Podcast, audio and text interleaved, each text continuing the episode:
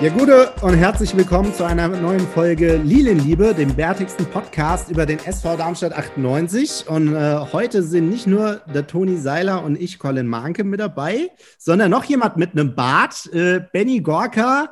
Ja, ich äh, sehe, Benny, du hast einen richtig schönen Schnauzer. Ähm, ja, erstmal herzlich willkommen an dich und an Toni natürlich auch. Hallo, gute. Gute Freunde kann niemand trennen. Gute Freunde sind nie allein. Benny, mein Freund, auf dich. Toni, grüß dich. Schön, dass du da bist. Colin, ich. grüß dich. Gute. Ich freue mich auch. du da bist, aber ich freue mich doch ein bisschen mehr auf den Benny, muss ich sagen. ah ja, klar, das ist ja wie in so einer Ehe, ne? Deine, das ist ja Gewohnheit, dass wir uns haben. Das ist äh, super, dass wir uns jetzt jemand Dritten dazu geholt haben, um mal wieder ein bisschen Pep in unsere Beziehung hier zu bringen. Benny, richtig, richtig cool, dass du da bist. Ich freue mich auch, ja. Ich habe mir den Bart auch zweieinhalb Jahre gezüchtet, extra für den Podcast hier, weil ich äh, habe die, die letzten Podcast-Folgen von euch mir mal angehört und da habt ihr nur Leute eingeladen, die wirklich gar keinen Bartwuchs hatten. Entweder solche oder die dachten, sie haben einen Bartwuchs. Viele Grüße nochmal an Sandro Sirigo. ich wollte jetzt keine Namen nennen. So, ja, also ich würde sagen, wir beginnen mal, ja, wie immer mit der Analyse ähm, des vergangenen Lilienspiels. Leider nicht so ähm, lustig, äh, wie unsere Begrüßung gerade war. Schniekes 0-3 in Heidenheim. Ähm, ja, erste Halbzeit war eigentlich gut, äh, fand ich. Ne? Und in zweiter Halbzeit äh, ging es dahin. Mhm. Benny, lassen wir mal unserem Gast das erste Wort. Was, was sagst du denn dazu?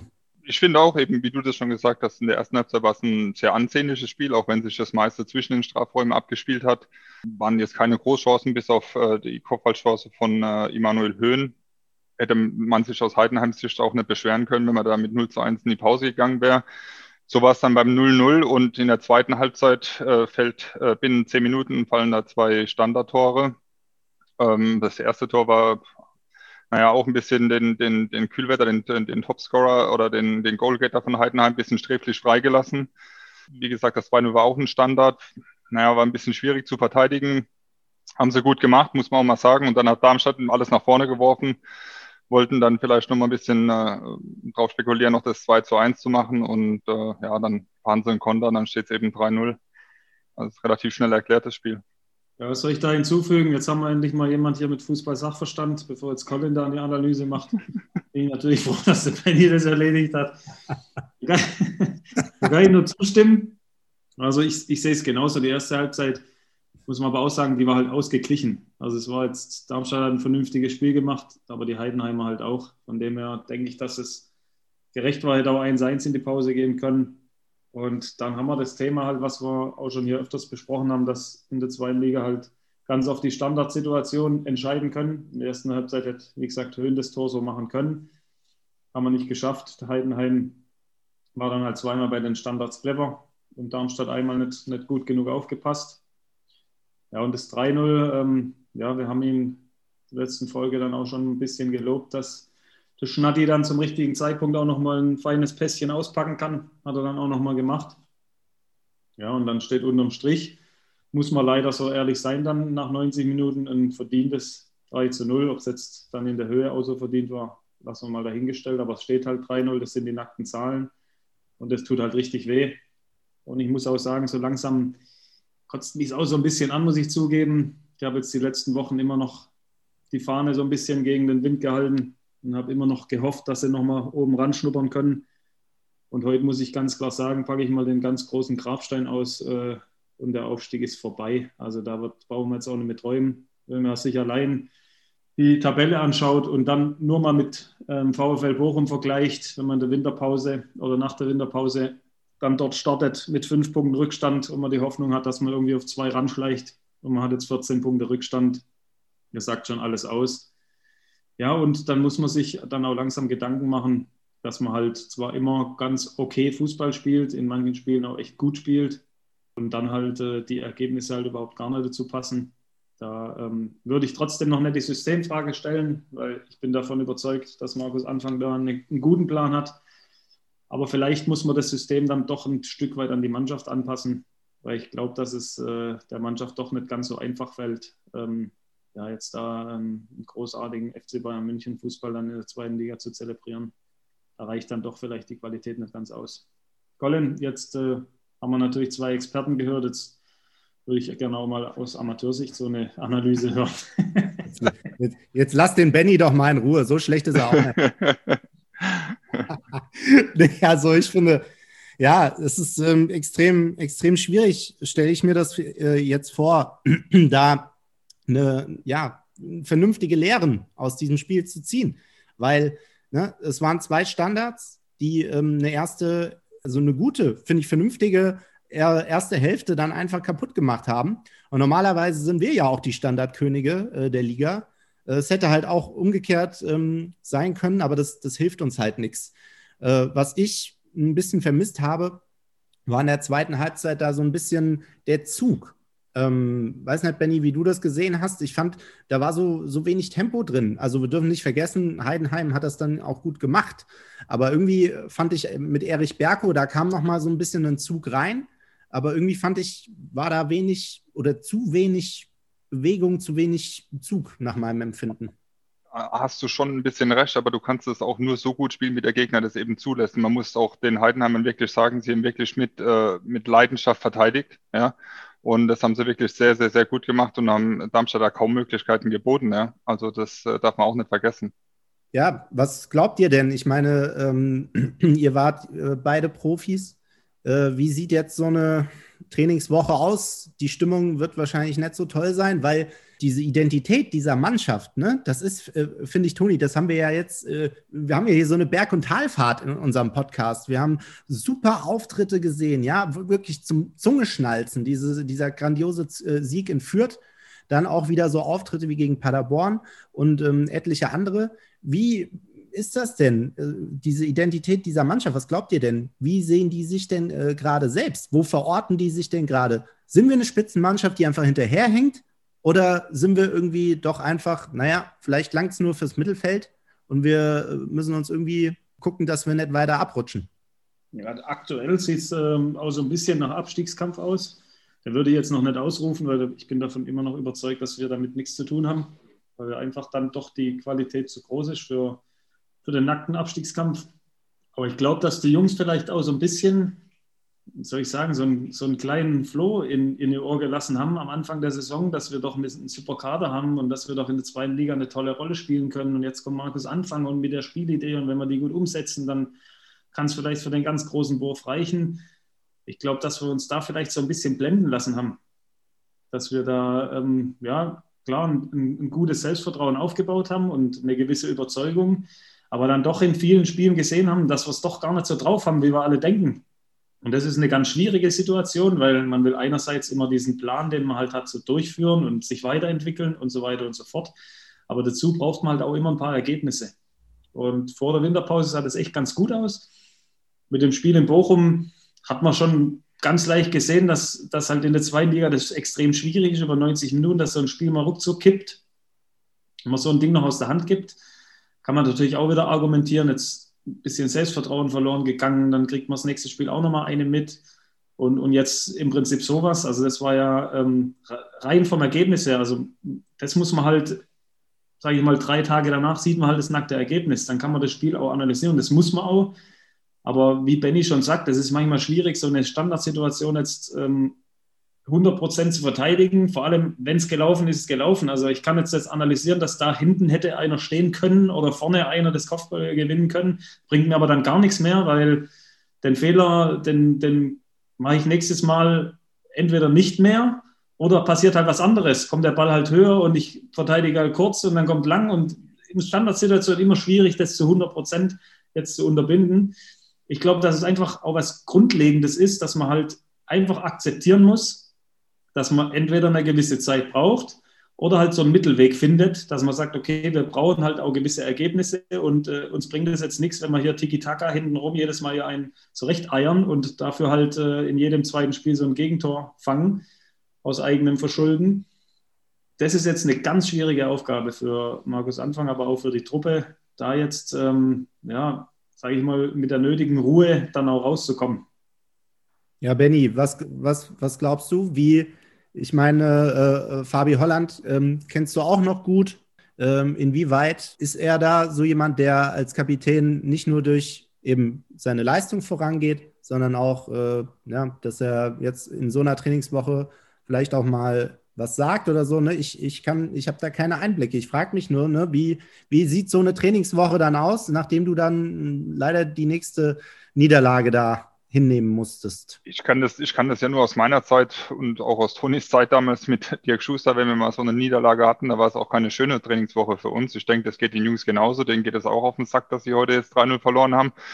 Und ich meine, teilweise spielen sie ja wirklich einen attraktiven Fußball. Ja? Oder auch in der ersten Halbzeit haben wir auch wirklich wieder gut gespielt. Und ähm, die Ergebnisse stimmen dann auch teilweise wie gegen Fürth, wie gegen Braunschweig. Aber dann kommt halt eben wieder das, wie du vorhin schon gesagt hast, ein bisschen wie eine Achterbahnfahrt.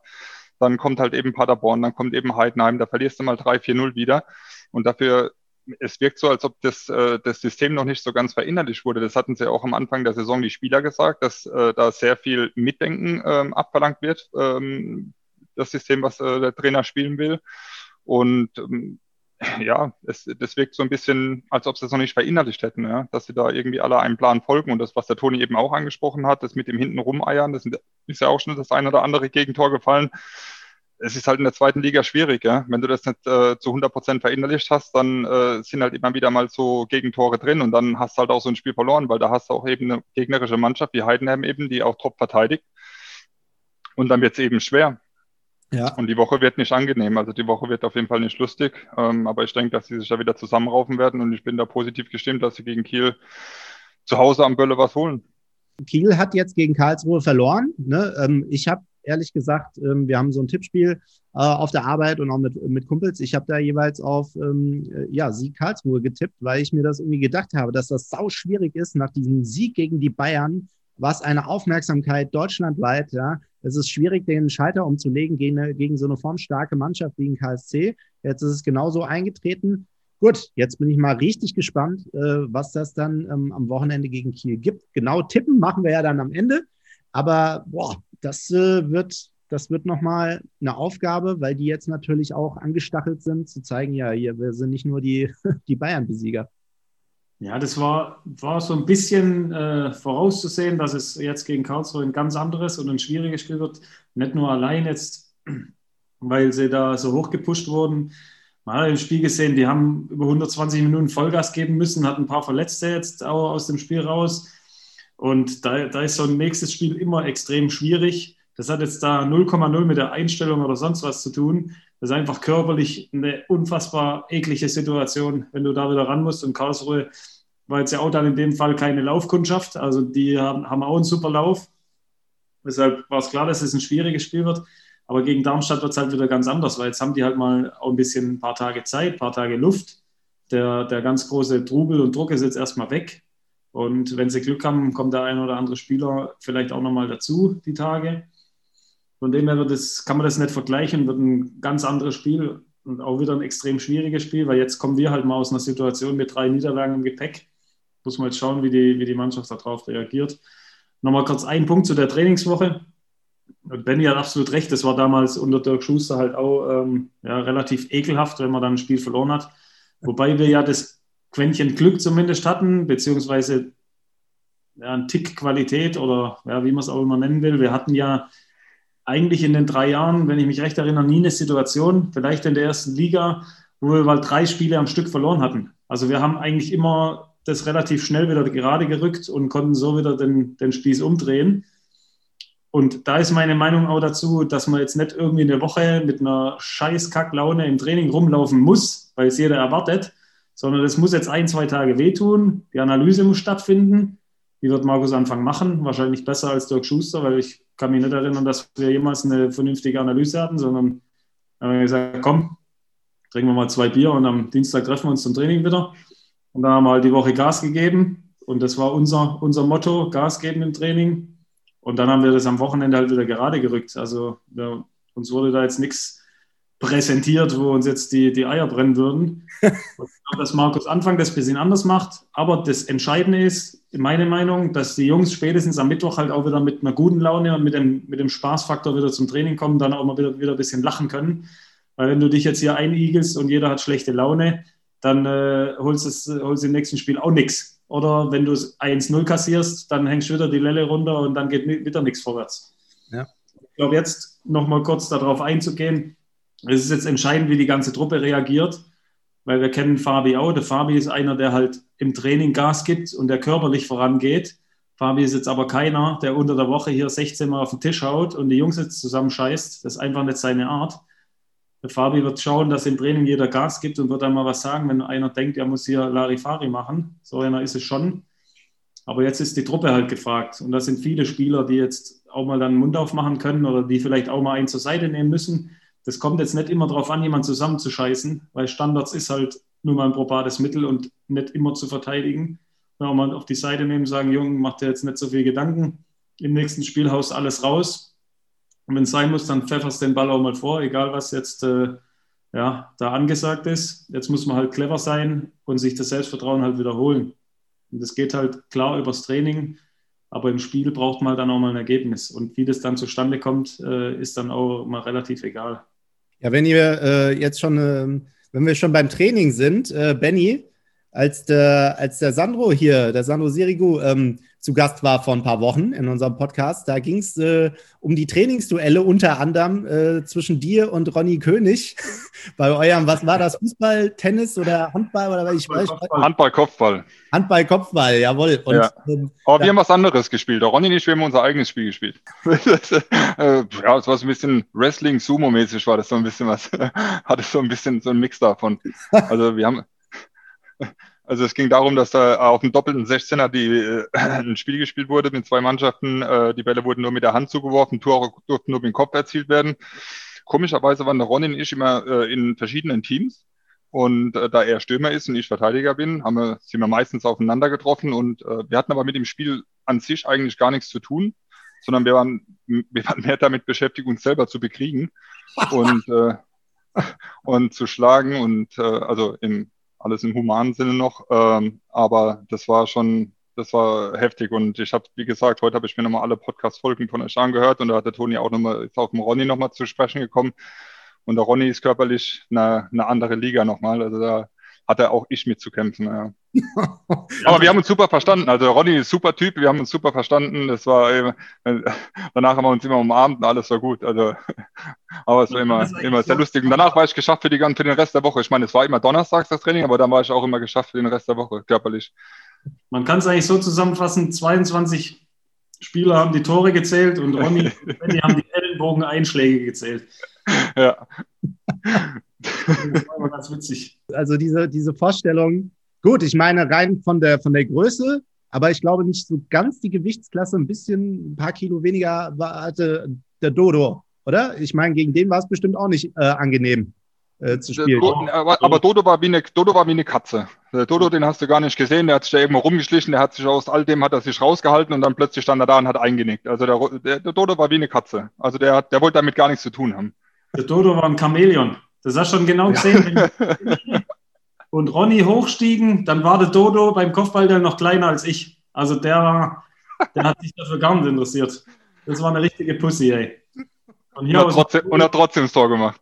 Ja, klar. Der stand dann immer richtig zum Schluss. Jeder hat sich wieder gefragt, wo er hergeschlichen ist. Und wer dann in der Erstligasaison kam, war dann natürlich Sandro Wagner. Der ist ja auch deine Größe, deine Gewichtsklasse. Ja, wie war, äh, wie war, wie war der? War der, war der genauso hart? Der war, der war auch, körperlich war der auch, also das war auch eine absolute Maschine. Also auch da hat der Toni ja schon mal angerissen, den, den äh, Podcast-Folgen. Äh, der war wirklich immer der Erste, der gekommen ist, der Letzte, der gegangen ist. Der war wirklich immer, also wenn ich einen Sandro gesucht habe, wusste ich, der ist ein Kraftraum. Also der hat da wirklich hart dafür gearbeitet und so einen Körper hat er auch gehabt.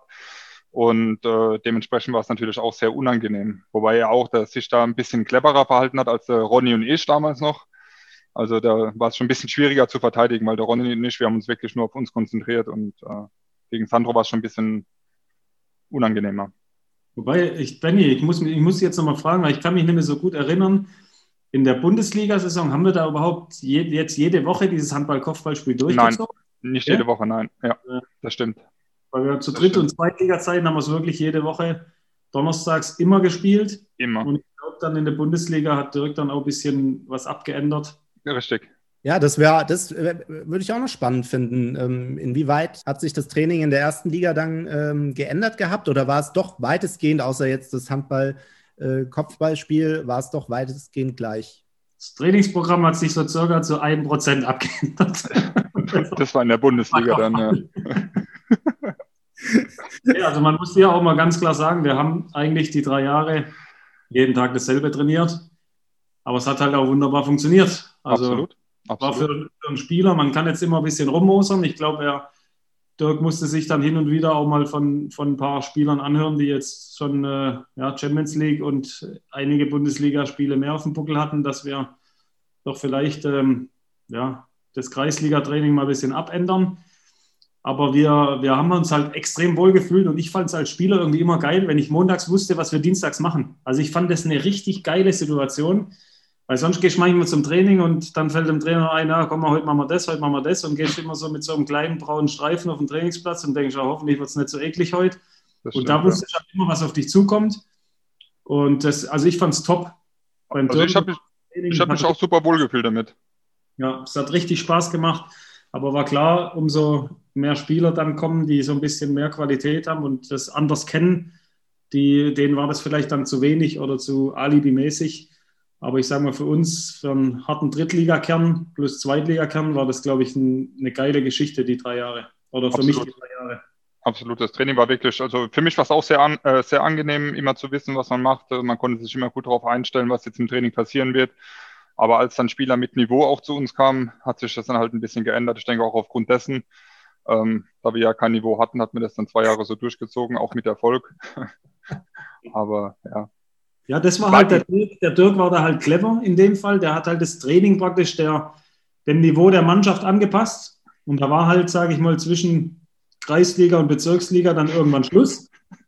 Und jetzt ist halt genau andersrum. Jetzt versucht man halt äh, ein Bundesliga-Training zu machen mit Zweitligaspielern. Also man muss, der Mittelweg ist das Entscheidende, glaube ich. Und äh, ja, dafür hier nochmal meine Werbung. ah ja gut, das Handball-Kopfballspiel, äh, das können die ja auch mal machen. Ne? Wenn nicht, äh, wenn, wenn, wenn sonst nichts hilft, können das ja auch mal spielen.